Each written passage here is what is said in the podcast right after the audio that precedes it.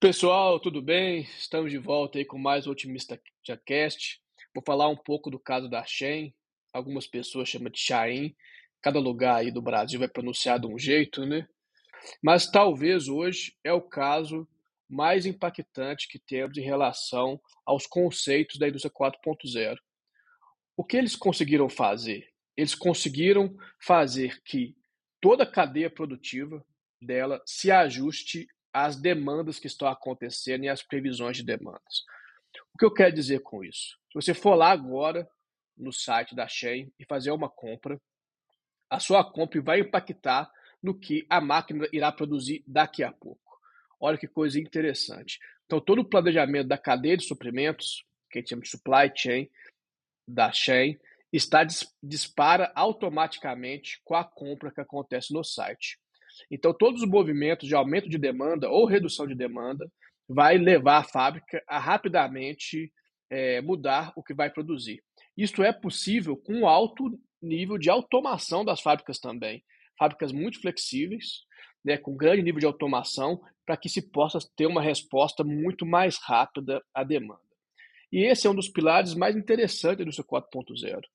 Né? Então, em alguns momentos aí, em outro podcast, eu falei da indústria 4.0 e falei que o futuro era que você iria comprar uma camisa e ela seria impressa perto da sua cidade, independente da marca.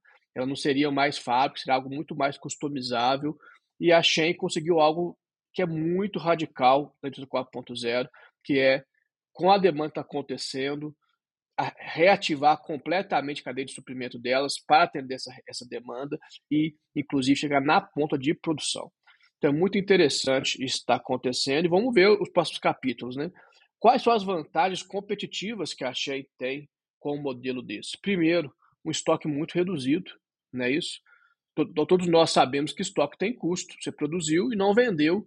Então, todo momento você mantém um estoque elevado, você tem esse problema de estar com o dia parado.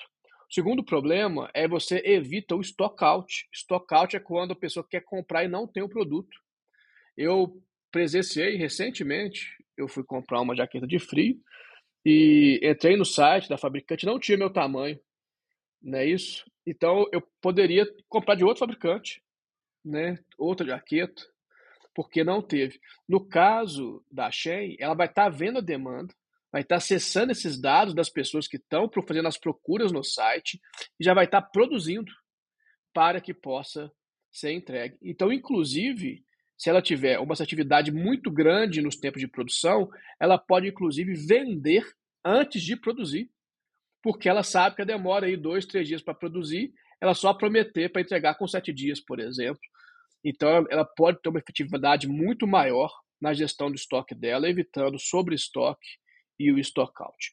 Então, é uma atividade muito revolucionária e que certamente outros setores, praticamente qualquer setor que eu passo na minha cabeça, do siderúrgico, poderia fazer algo desse sentido, carro, todos os setores poderiam ter uma resposta mais aderente à demanda e se adaptar rapidamente. Grande case e que mostra também como, é, de uns anos para cá, de 10, 15 anos para cá, a China tem avançado muito forte na parte de IA. Então, certamente veremos mais capítulos das grandes empresas chinesas aplicando IA de maneira muito forte. Obrigado a todos.